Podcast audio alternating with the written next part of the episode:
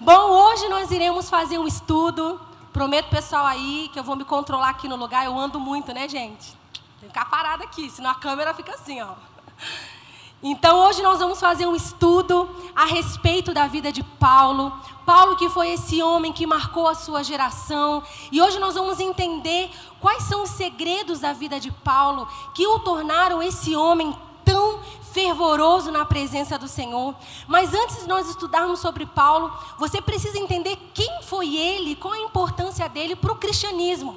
Então, Paulo ele foi o maior pregador e teólogo do cristianismo.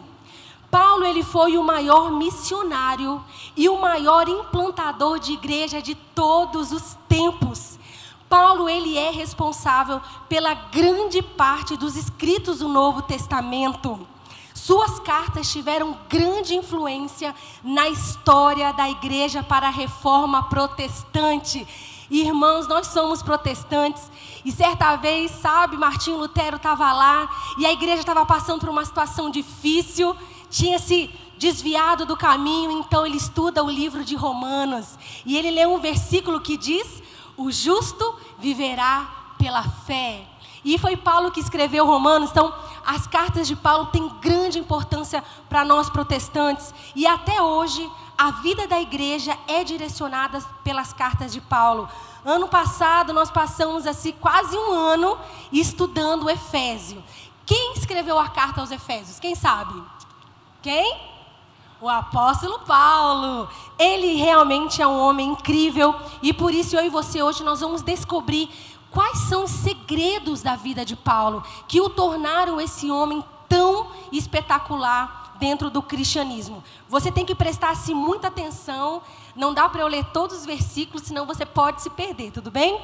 Nós vamos começar lá em Filipenses 3, do 5 ao 6, porque nós precisamos entender quem é que foi Paulo.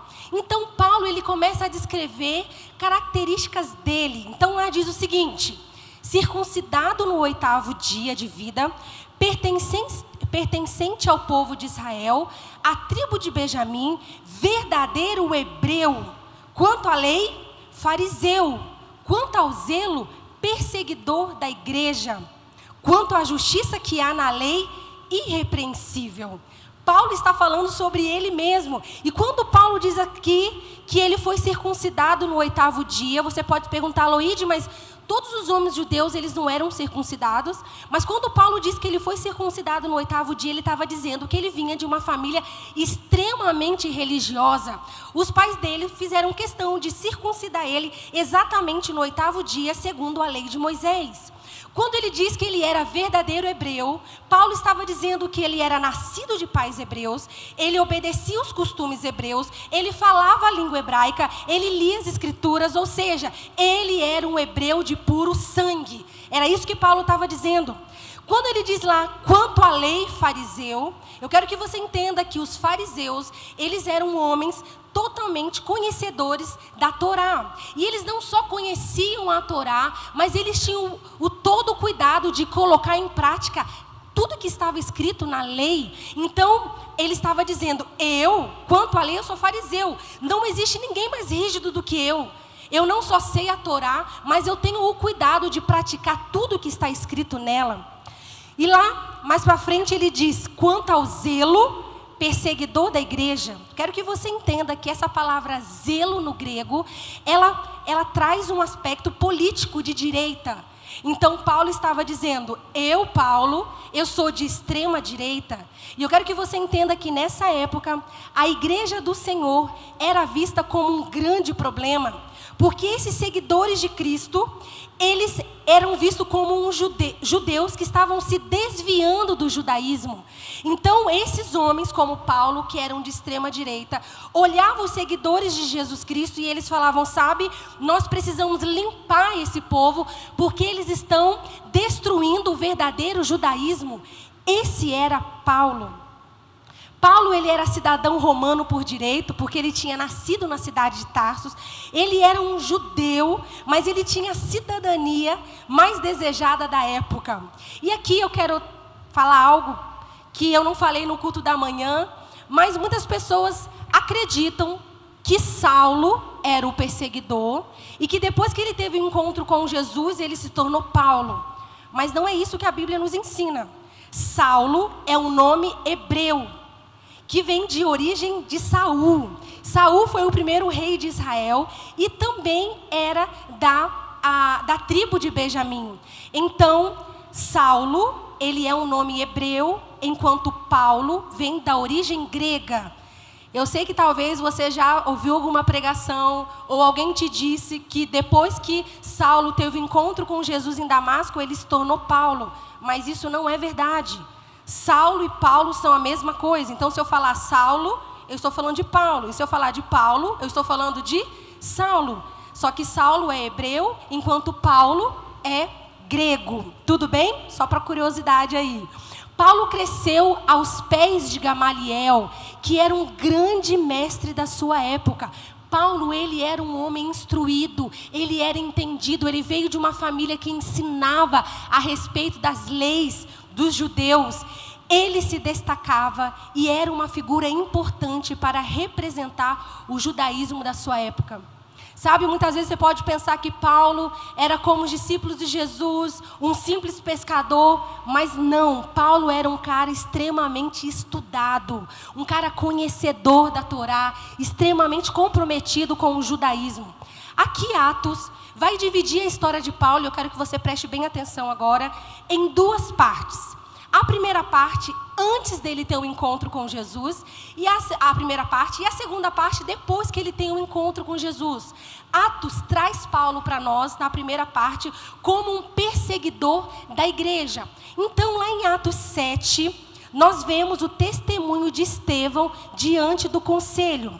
Agora, presta atenção: Estevão ele era um diácono da igreja de Jerusalém, e ele era um homem cheio da presença de Deus, e ele pregava ele falava a respeito de Jesus. Certa vez, os judeus daquela época, eles ouviram que Estevão estava falando e eles não gostaram. E eles começaram a dizer: Estevão, você está blasfemando contra a lei de Moisés.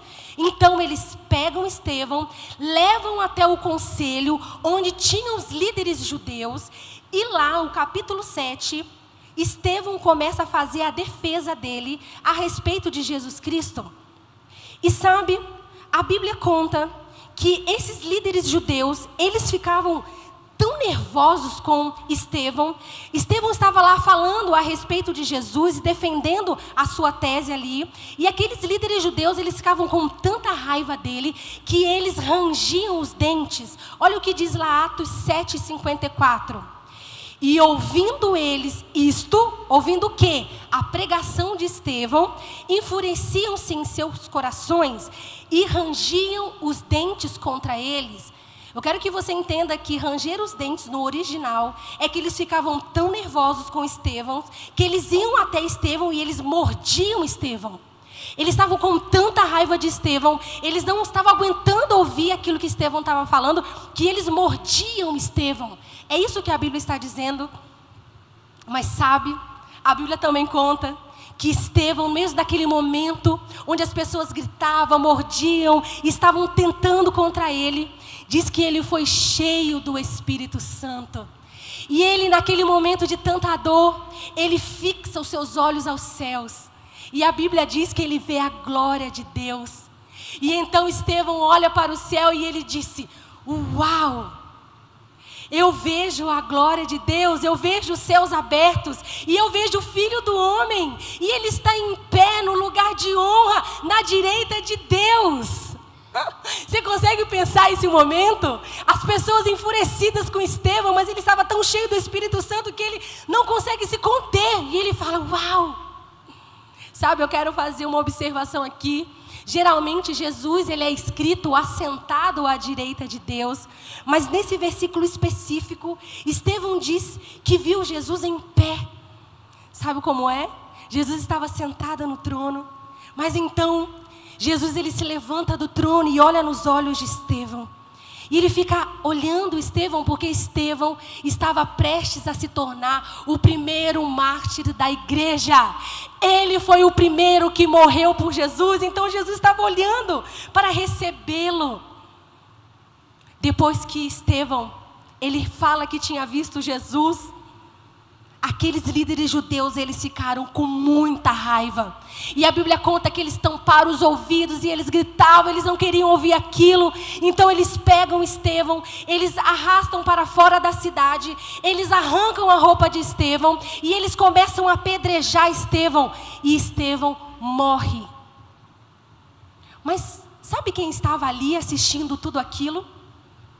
A Bíblia conta que esses líderes judeus que tiraram a roupa de Estevão, eles jogam essa roupa aos pés de um jovem chamado Saulo.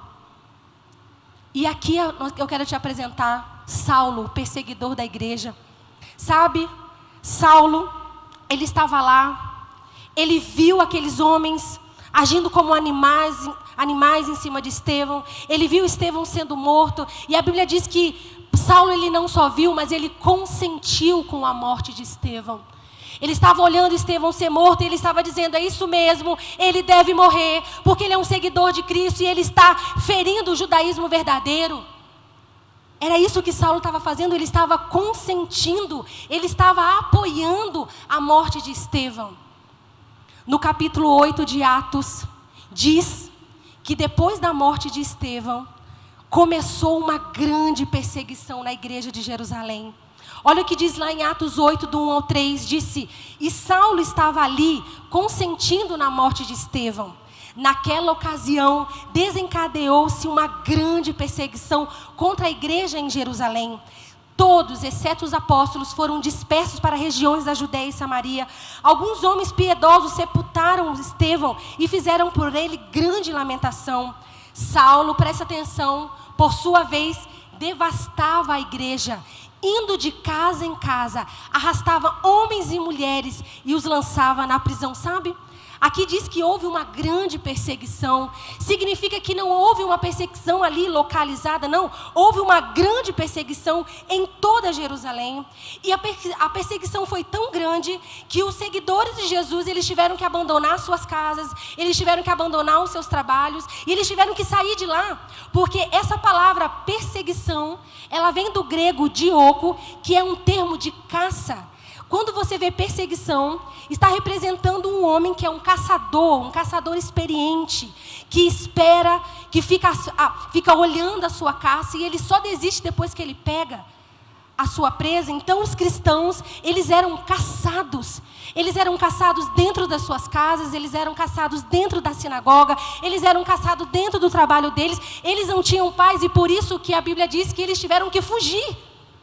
E sabe quem estava liderando? Sabe quem fazia parte de tudo isso? Saulo. Saulo estava e ele foi um grande perseguidor da igreja.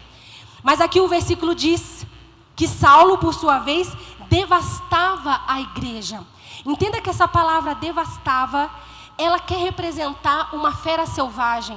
Entenda, Lucas foi quem escreveu Atos. Então eu quero que você imagine que Lucas estava lá escrevendo e ele quis representar, ele queria que quem estava lendo a, a, aquele escrito entendesse quem era Paulo.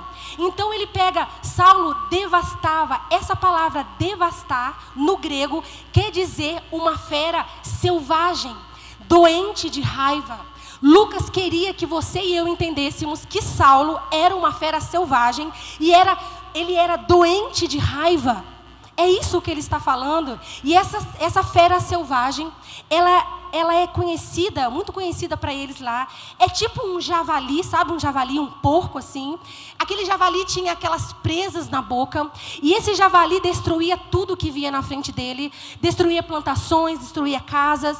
E esse javali entrava dentro da casa, pegava as pessoas, homens e mulheres, principalmente crianças, arrastavam para fora de casa. E esse essa fera selvagem matava. E é isso que Lucas estava dizendo que Paulo era. Ele era uma fera selvagem. Esse era Saulo antes de conhecer a Cristo. Muitos homens, muitos homens morreram, muitas mulheres perderam maridos e crianças deixaram, porque Saulo era uma fera selvagem, doente de raiva. Ele odiava os seguidores de Cristo. Esse era Paulo antes de Cristo. Mas sabe, Deus tinha um grande plano na vida de Paulo. E lá em Atos 9, Saulo ainda respira respirava, é isso que Atos disse, que Saulo ainda respirando ódio, contra os seguidores de Cristo. Ele sabe que lá em Damasco tem alguns seguidores de Jesus, alguns cristãos lá. Então ele quer ir até Damasco e ele quer pegar aqueles cristãos. Eles querem, ele quer pegar para levar preso para Jerusalém. Então ele vai até o sumo sacerdote lá em Jerusalém. Ele diz: Olha, tem uns cristãos lá em Damasco. Eu quero ir lá prender eles. Então me dá uma carta, uma autorização, porque eu vou entrar nas sinagogas e eu vou prender esse povo tudo. Mal sabia Paulo que Deus estava preparando algo incrível para ele. E a história conta que então foi assim: Saulo estava a caminho de Damasco, e ele chegando perto da cidade de Damasco, sabe o que acontece? Jesus se revela a ele com grande luz, um brilho muito grande. E aquela luz é tão forte que Saulo não aguenta, então ele cai no chão. E ele escuta uma voz aqui, Jesus vai falar com Saulo, em, em, hebraico, por isso que ele chama Saulo, Saulo, por que me persegues? Saulo sem entender nada, e ele disse: Senhor, quem és tu? E aí Jesus se, se revela a ele e diz: Eu, eu sou Jesus a quem você está perseguindo. E naquele momento, o maior, o maior perseguidor do cristianismo estava se rendendo ao Filho de Deus. Isso é maravilhoso. Deus tinha um plano para ele, não adiantava o que Saulo fizesse. Deus já tinha traçado, tinha escolhido ele. Então a história conta que Saulo, jogado no chão, os homens que estavam com ele, levanta Saulo, leva ele até Damasco, na casa de Judas. Chegando lá em Judas, Saulo ele não come, Saulo está cego, ele não consegue fazer nada. Você consegue imaginar você de repente ficando cego? Algumas pessoas gostam de dizer que Saulo começou o seu ministério jejuando e orando e sabe, irmãos, eu acho que Saulo não comia nada porque ele estava assim, uau. O que, que aconteceu comigo? E então Saulo está lá na casa de, de, de Judas e Deus então vai até Ananias e fala: Ananias, vai lá na casa de Judas, procure por um homem de Tarso e ore por ele. O nome dele é Saulo, vai lá e ore por ele. E a história conta que Ananias fica com medo, porque, sabe, a fama de Paulo não era assim tão boa. Mas Deus, quando Ananias fala que ele não quer ir, Deus ele fala algo para ele. Lá em Atos 9,15, olha que Deus disse para Ananias: ele disse, vá este homem é meu instrumento escolhido para levar o meu nome perante aos gentios e seus reis e perante ao povo de Israel. Ananias então vai até a casa de Judas, põe a mão na cabeça de Saulo, que é Paulo, e a história conta que saiu dos seus olhos assim como se fossem escamas, e ali Ananias ora por ele, ele é batizado, ele é cheio do Espírito Santo. E nesse momento, um novo capítulo na vida de Paulo começa. Não mais um perseguidor, não mais uma fera selvagem, mas agora um apóstolo para os gentios. Deus tinha mudado a história de Saulo. E lá em Atos 9, 20, logo depois, então, que ele tem essa experiência maravilhosa a caminho de Damasco, Diz o seguinte em Atos 9, 20: fala o seguinte: E logo nas sinagogas pregava a Cristo, que este é o Filho de Deus. E todos os que ouviam estavam atônitos e diziam: Não é este o, não é este o que em Jerusalém perseguia os que invocavam este nome? E é para isso veio aqui para levar os presos aos principais dos sacerdotes? E aqui eu quero revelar para você o primeiro segredo da vida de Paulo. Paulo, eu quero que você imagine que ele estava indo para Damasco, ele, era, ele odiava os cristãos, a fama de Paulo era uma fama terrível, as pessoas sabiam que ele era um assassino, e de repente Paulo tem um encontro com o Senhor, e de repente ele está indo nas sinagogas de Damasco, nas igrejas de Damasco, e ele estava dizendo: Sabe aquele Jesus a quem eu perseguia? Sabe aquelas pessoas que eu matei? Sabe tudo que eu fiz? Então eu estava errado, porque na verdade esse Jesus, ele realmente é o Messias e ele é o Filho de Deus. Gente, Paulo tem que ter muita coragem, não tem? Será que eu e você teríamos essa coragem? Mas sabe o que acontece com Paulo? que é um dos segredos da vida dele. Ele sabia quem ele era em Cristo Jesus. Paulo, ele não baseava a sua vida nos erros do passado. Paulo se enxergava através da cruz de Cristo. Então entenda, no momento que Paulo teve o um encontro com Jesus em Damasco, ele entendeu que o passado dele tinha ficado lá para trás e que agora ele era um novo homem. Ele era um homem perdoado, ele era um homem que poderia sim pregar o evangelho. Sabe, existem pessoas que aceitaram Jesus já faz algum tempo, mas que continuam presas com o passado. E elas dizem: será que Jesus realmente me perdoou? Será que Jesus realmente me ama? Será que eu realmente posso ser usado pelo Senhor? Porque você não sabe, mas eu, eu já fui um adúltero, eu traí a minha esposa, eu, eu já vi muita pornografia, eu já roubei, eu já menti. Ah, eu acho que Deus ele não quer me usar como instrumento. Eu já destruí a vida de tantas pessoas, eu, eu não sei, eu não sei se Jesus realmente quer me usar. Você imagina se Paulo tivesse pensado isso? Imediatamente depois que Paulo teve o um encontro com Jesus em Damasco, imediatamente ele entendeu o seu posicionamento. Ele não era mais um perseguidor, ele agora ele era a justiça de Deus. Olha que diz 2 Coríntios 5:21. Foi o próprio Paulo que escreveu isso, a igreja de Corinto, ele disse: "Aquele que não conheceu o pecado, o fez pecado por nós, para que nele fôssemos feito justiça de Deus." Paulo sabia que ele não tinha só sido perdoado, Paulo entendia que ele não tinha sido só redimido, mas ele tinha sido justificado. Você sabe o que é ser justificado? Deus, ele olha para você, ele pega o seu pecado, ele tira o seu pecado e coloca sobre Jesus. E Deus faz mais, ele pega a justiça de Jesus e ele põe sobre você. Isso é ser justificado. Você é justiça de Deus. Sabe, irmãos, quantas pessoas estão na igreja e elas não fazem nada porque elas ainda acreditam que elas estão presas ao passado. Olha aqui para mim, o seu passado não pode mais determinar quem você é em Cristo Jesus.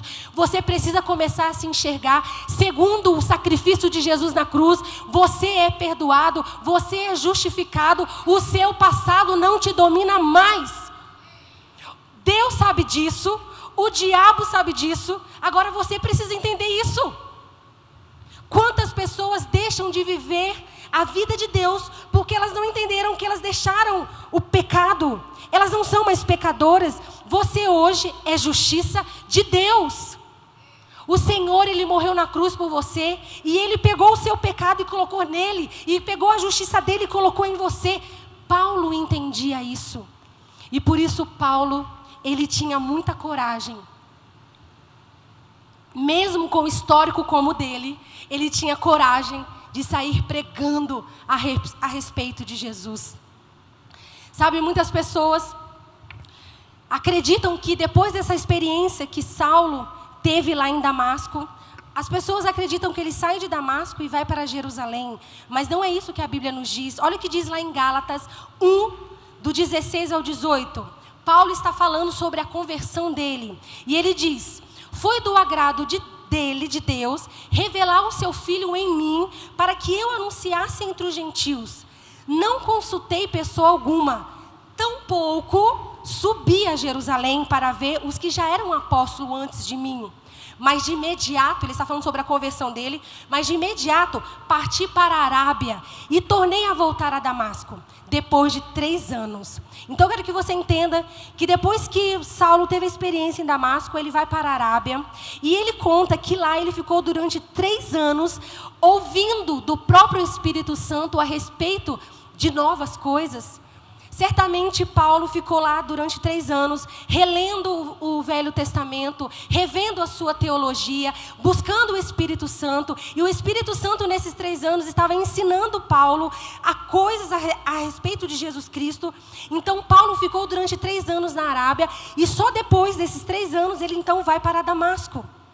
E lá em Damasco ele começa a pregar, mas agora Paulo não prega como antes, agora ele olha e diz: Olha, durante três anos eu estudei, eu tenho como comprovar para vocês que esse Jesus que nós matamos, ele realmente é o Filho de Deus.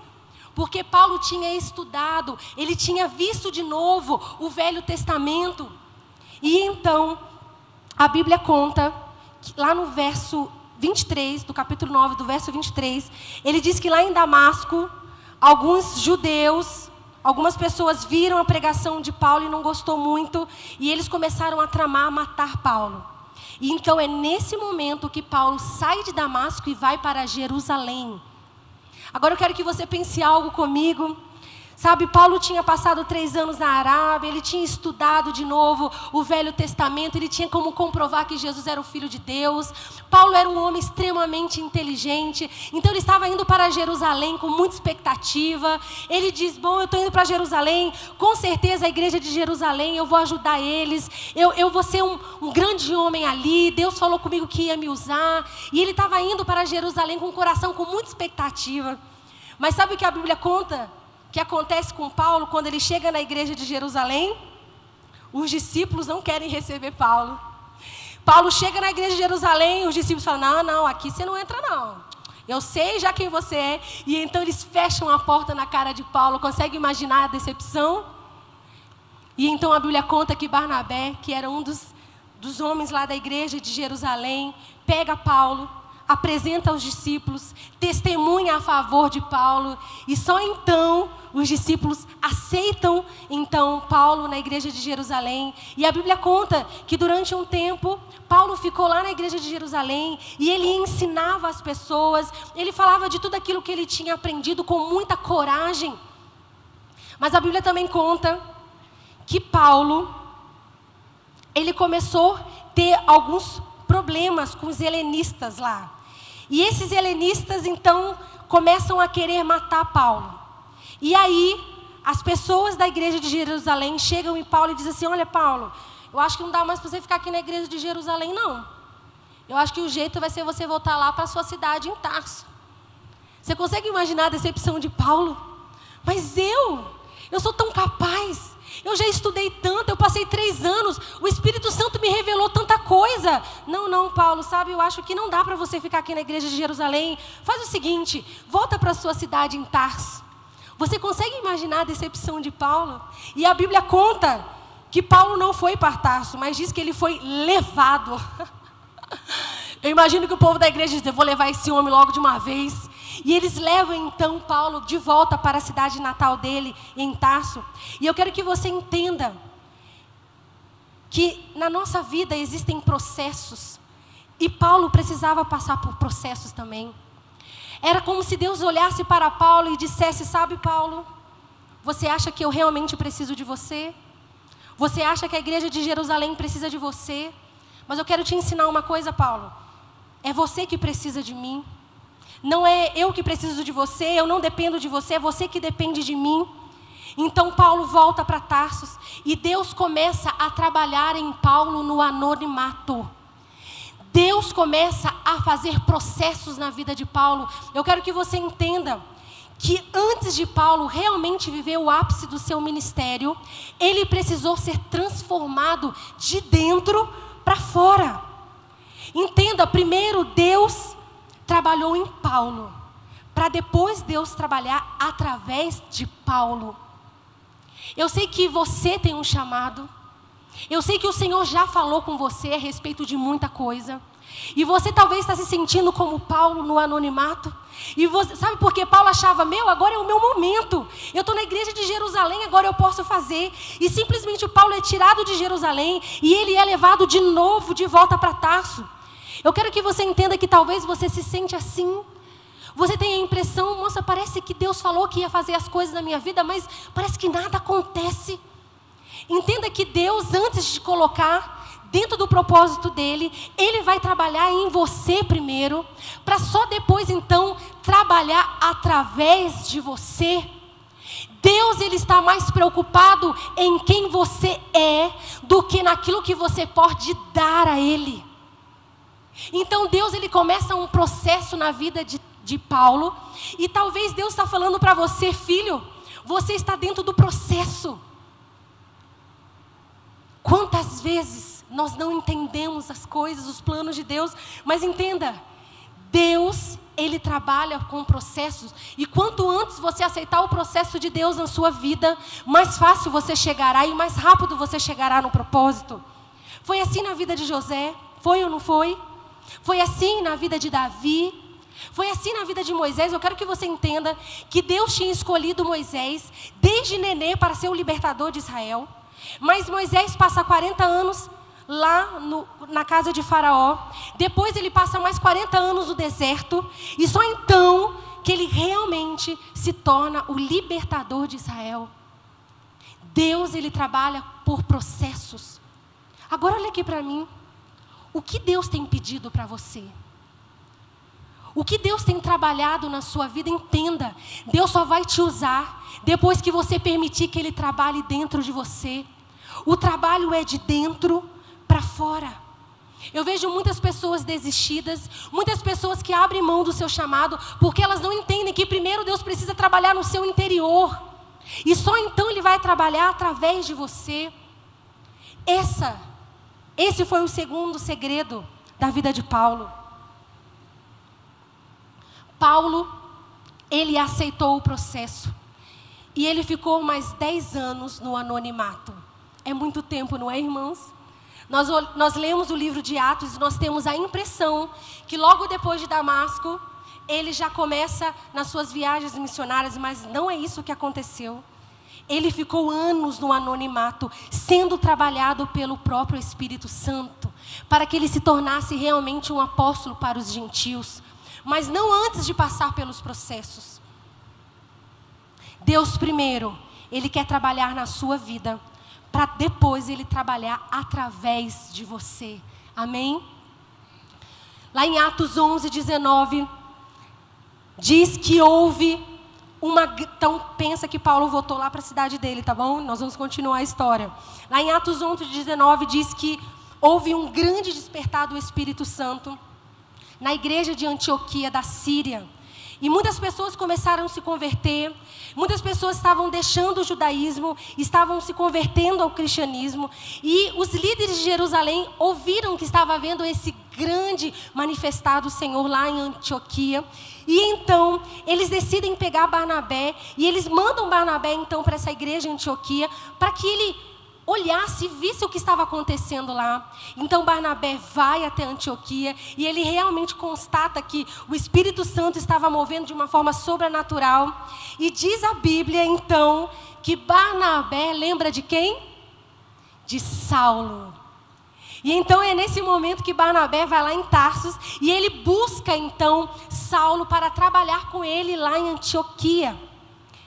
E a Bíblia conta que durante um ano inteiro eles ficam lá e eles discipulam esses novos discípulos, eles ensinam a palavra e a igreja crescia, crescia, crescia.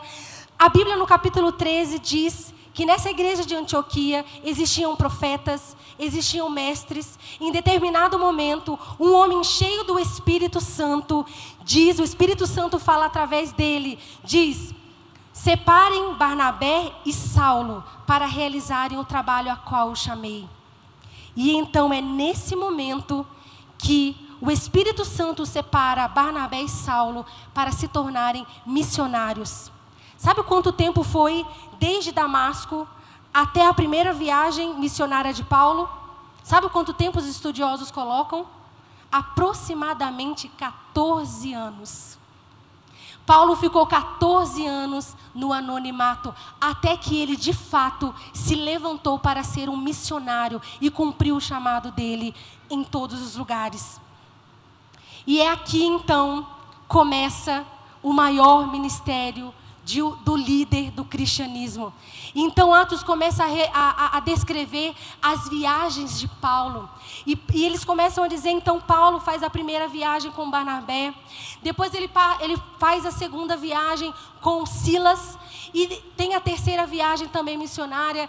E a Bíblia conta que nessas viagens muitas e muitas igrejas eram, eram sido plantadas, muitas, muitos líderes eram deixados lá. Muitas pessoas, muitas pessoas se convertiam ao cristianismo. Ou gentios, os gentios são aqueles que não são judeus. Eles começaram a receber o ensinamento sobre, sobre Jesus e houve assim uma grande conversão em massa. Agora eu quero que você entenda que o apóstolo Paulo, ele realmente ele era um cara incrível e incansável. Ele não desistia, então, em todas as viagens que Paulo fazia, ele implantava uma igreja e muitas vidas eram salvas. Olha aqui para mim. Nós temos, às vezes, dificuldade de frequentar um PG que é online. Você consegue imaginar que Paulo, em cada cidade que ele visitava, ele implantava uma igreja e ele pregava e muitas pessoas eram salvas? Paulo realmente era um homem incansável no chamado dele. E aqui eu quero dizer para você o terceiro segredo da vida de Paulo. Paulo ele tinha convicção do seu chamado. Quando nós observamos a vida do apóstolo Paulo, nós percebemos que ele respirava, comia, dormia e acordava todos os dias para o chamado de Deus para a vida dele. Paulo era um homem que ele não só foi ele não só sabia o seu posicionamento a respeito de Jesus, quem ele era em Cristo Jesus. Ele não só aceitou o processo na vida dele, mas Paulo tinha convicção do chamado dele, do chamado de Deus na vida dele. E isso fez com que ele se tornasse o maior líder do cristianismo depois de Jesus. Paulo ele vivia o chamado dele, ele respirava. Lá em Filipenses 3:12, olha o que ele diz lá em Filipenses 3:12. Ele fala: "Não que eu já tenha obtido tudo isso, ou tenha sido aperfeiçoado, mas prossigo para alcançá-lo, pois para isso também fui alcançado por Jesus. Essa palavra prossigo, essa palavra que é traduzida para caçar, rastrear, perseguir. Sabe, Paulo, ele era esse caçador a respeito do chamado dele. Paulo ele perseguia o chamado dele, Paulo rastreava o chamado dele, Paulo se planejava, Paulo era incansável. Deixa eu perguntar algo para você. Você realmente sabe qual é o chamado de Deus para a sua vida? Porque um dos segredos de Paulo para ele se tornar um homem indesistível é que ele sabia perfeitamente qual era o chamado de Deus para a vida dele. Você sabe qual é o seu chamado? Você sabe para que, que Deus te formou?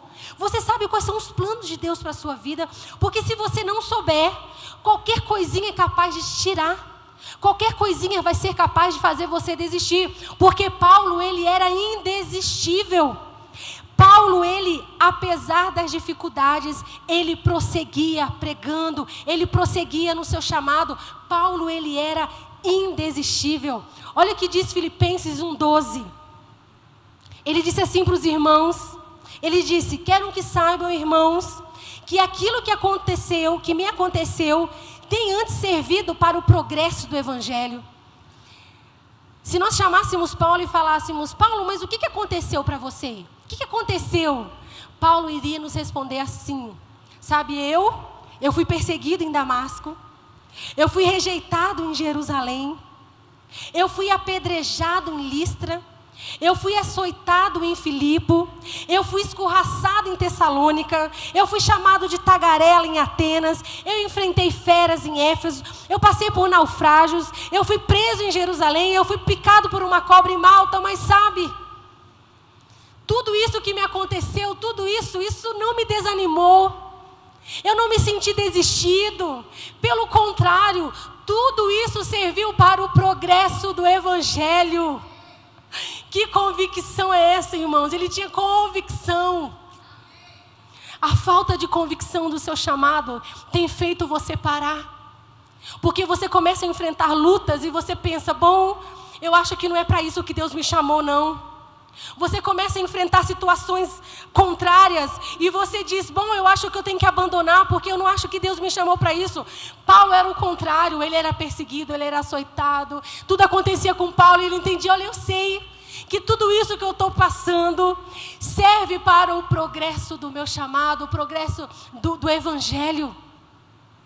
A falta de convicção do seu chamado tem feito você parar diante das dificuldades.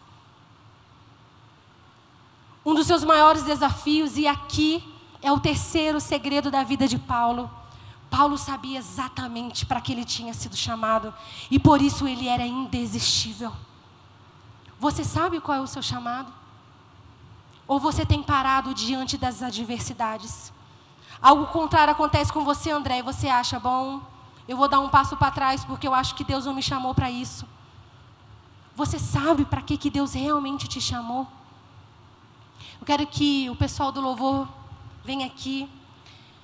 Eu quero que você comece a pensar: será que você tem perseguido o chamado? Ou você tem dado um murro no escuro? Um dos seus maiores desafios, e eu quero dizer que você precisa orar e buscar incansavelmente qual é o propósito de Deus para a sua vida. Senão qualquer coisa vai te parar. Qualquer situação adversa vai te parar. Mas no momento que você tem a convicção de quem você é em Cristo, para que, que você foi feito, por que Ele te chamou, irmãos, pode acontecer qualquer coisa, porque você vai entender que tudo que acontece na sua vida é para o progresso do seu chamado, para aquilo que Ele fez na sua vida. Uma das coisas interessantes que aconteceu quando Paulo estava preso, e é tão lindo, tão lindo a palavra de Deus. Porque eu quero que você imagine que nos momentos que Paulo estava preso, o fato dele estar preso motivava a igreja a continuar funcionando. Você consegue imaginar isso? As pessoas, a igreja, quando recebia a carta de Paulo, e lá na carta estava escrito que ele estava preso, os irmãos da igreja, eles ficavam mais motivados, eles pensavam, bom, se o nosso líder está preso, se o nosso pastor está preso, então nós não podemos desistir. O fato de Paulo estar preso motivava a igreja e por causa disso a igreja crescia, crescia e crescia. Sabe outra coisa muito legal que aconteceu porque Paulo estava preso? Como Paulo estava preso, ele não podia ir visitar as igrejas. Então sabe o que ele fazia? Ele escrevia e é por causa disso que eu e você hoje temos acesso a esses tesouros que Paulo escreveu. Eu quero que você entenda que até os momentos mais difíceis da sua vida, Deus ele está escrevendo a sua história. Até naquele momento que você acha que não faz sentido, não fazia sentido para Paulo, às vezes, estar preso. Poxa, ele tinha chamado para pregar aos, aos gentios, mas até nesses momentos Deus estava usando a vida de Paulo e Deus estava escrevendo a história dele. E Deus tem feito isso com você também. Quero que você fique de pé.